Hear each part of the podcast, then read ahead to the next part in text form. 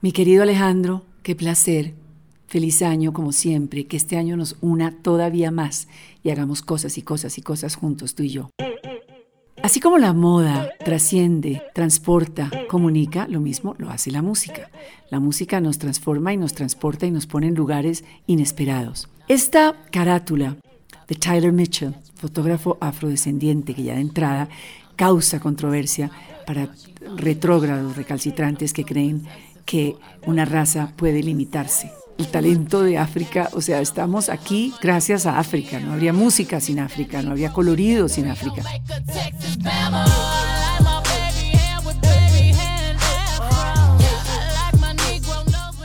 Bueno, no me voy a extender en lo que significa el África, pero bueno, este gran fotógrafo nos proyecta a través de su lente a una Kamala Harris fantástica, una mujer que tiene toda clase de mezclas de culturas por padre y madre, una mujer jamaiquina que tiene un tono de piel almendrado, que ya están diciendo que los productores de Vogue Condé Nast Nueva York le, le aclararon la piel, eso no es real.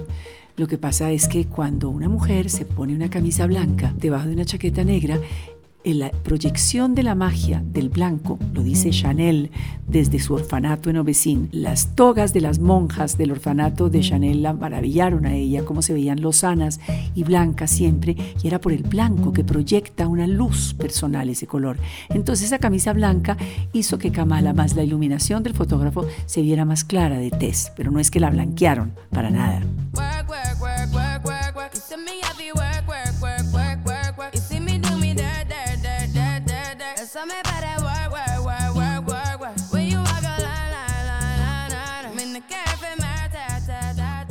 Y ella se empoderó con su indumentaria, unos jeans, unos Levi's 505, slim fit, que le alargan la pierna, que la hacen ver mucho más esbelta y más alta, porque al usar Converse, sus tenis Converse, pues eso la bajan al piso, ¿verdad? Entonces ella se estilizó con el cut vertical del arte sartorial de la línea vertical que alarga la pierna, que te levanta del suelo y una chaqueta que es tu mejor amiga, andrógina, estilo americana, que es el blazer de los hombres de toda la vida.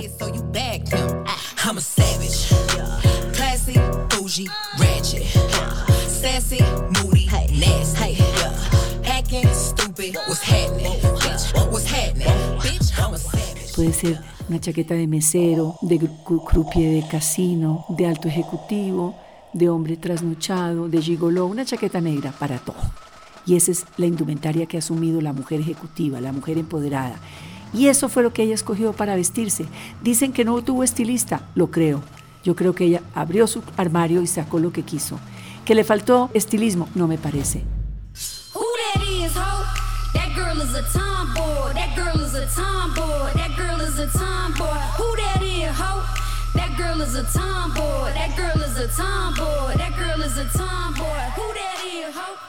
Me parece que el solo hecho de estar parada en la carátula de Vogue ya es suficiente y el solo hecho de ser la primera mujer vicepresidenta de la historia de los Estados Unidos después de lo que venimos viviendo en estos últimos días lo dice todo. ¿Qué ha debido salir con el sastre azul celeste diseñado por Michael Kors? Bueno, ahí lo tiene Ahí lo tienen en la portada digital y se supone que nadie ve la prensa escrita y que todo es digital hoy en día. Vamos a ver si eso es verdad. Yo no lo creo. Ahí está con el sastrecito de Michael Kors, de niña bien portada, de señora decente, para las que, personas que sientan que es aterrador que haya salido con Converse una vicepresidenta. A mí me parece fascinante. Y miren al presidente Cole, 1858. Vestido igual que Kamala. No mostraron los zapatos del presidente el onceavo presidente, décimo primero presidente de los Estados Unidos, ¿cómo serían los zapatos de Cole? Seguramente, si los muestran, se los habrían criticado. Pero es que a las mujeres nos critican todo. Chao, Alejandro. Live fast, die young, bad girls, do it well.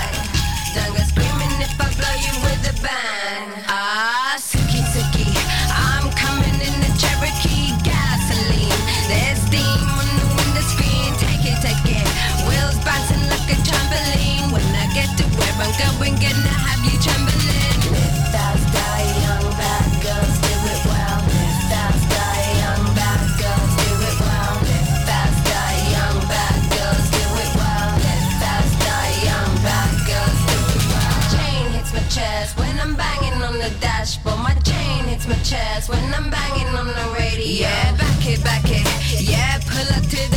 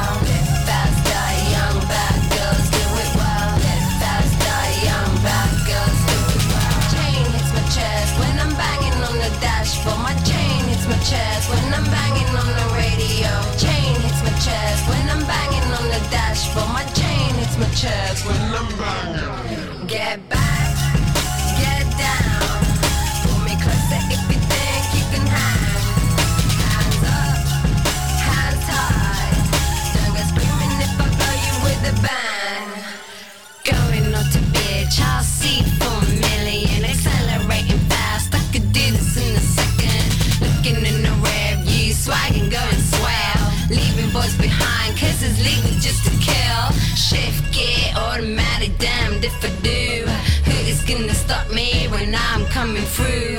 What we got left is just me and you. But if I go to bed, baby, can I take you? Get back.